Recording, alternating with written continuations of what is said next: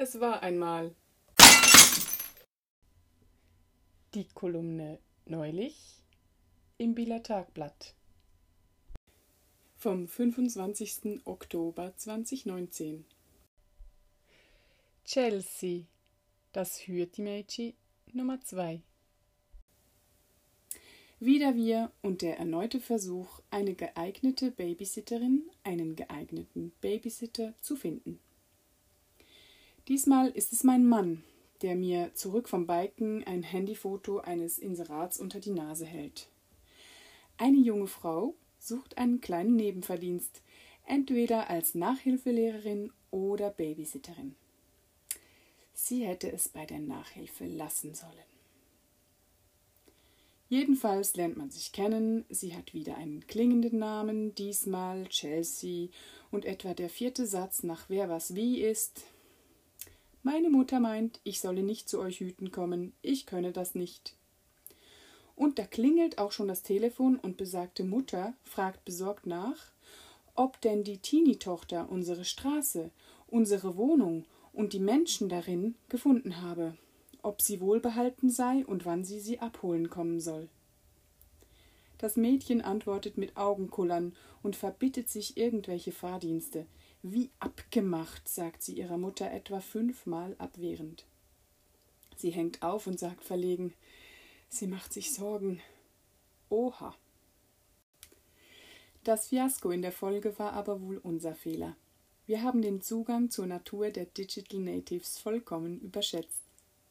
Denn Chelsea meisterte zwar die Probestunde und die Steigerung bis hin zu einem Abend mit Kino, Jedoch führten wir sie an die Grenze der Belastbarkeit, respektive darüber hinaus mit der Anfrage, uns mit dem Kleinen an einem Familienfest im Wald etwas behilflich zu sein.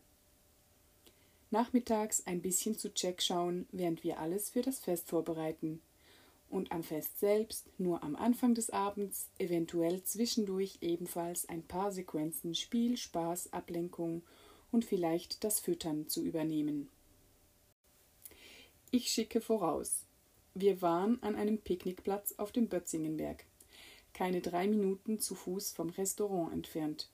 Bewirtschaftetes Land, nicht die Bohne, Dschungel oder sonst überaus wilde Natur, aber schon in der Natur, draußen. Als der Tag X gekommen war, war es jedoch alles andere als eine Hilfe, die junge Frau dabei zu haben.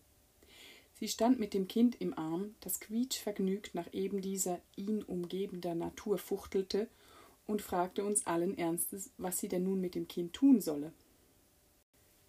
Auf meinen Vorschlag hin, zeig ihm doch den Waldrand, die Blumen, lass ihn auf der Wiese oder der mitgebrachten Spieldecke krabbeln, schaute sie mich fassungslos an. Auf den Boden? Wir haben dann ein Fest vorbereitet, einen Teenager und ein Baby gehütet. Bis zu dem Zeitpunkt, die Gäste waren kaum eingetroffen, als es am Waldrand iekste. Chelsea wurde von einer Zecke gebissen und per Telefon von ihrer Mutter beatmet.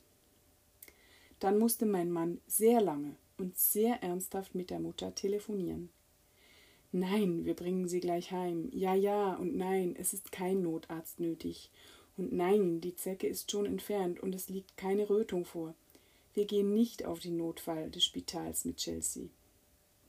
Wir haben auch nicht den Reger-Helikopter gerufen, aber sie schleunigst nach Hause gefahren.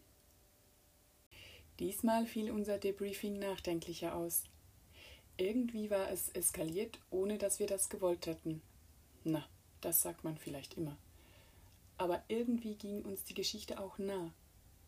Die junge Frau hatte uns erzählt, sie sei das einzige Kind einer Mutter, die bei einem Haar nicht Mutter geworden wäre, und sie hätte immer stark unter dieser Überbehütung und Überaufmerksamkeit gelitten.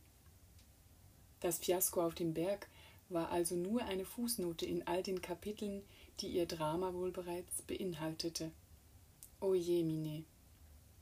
Oder wie sagen es Buddhisten so schön? Liebe und Licht schicken, und loslassen.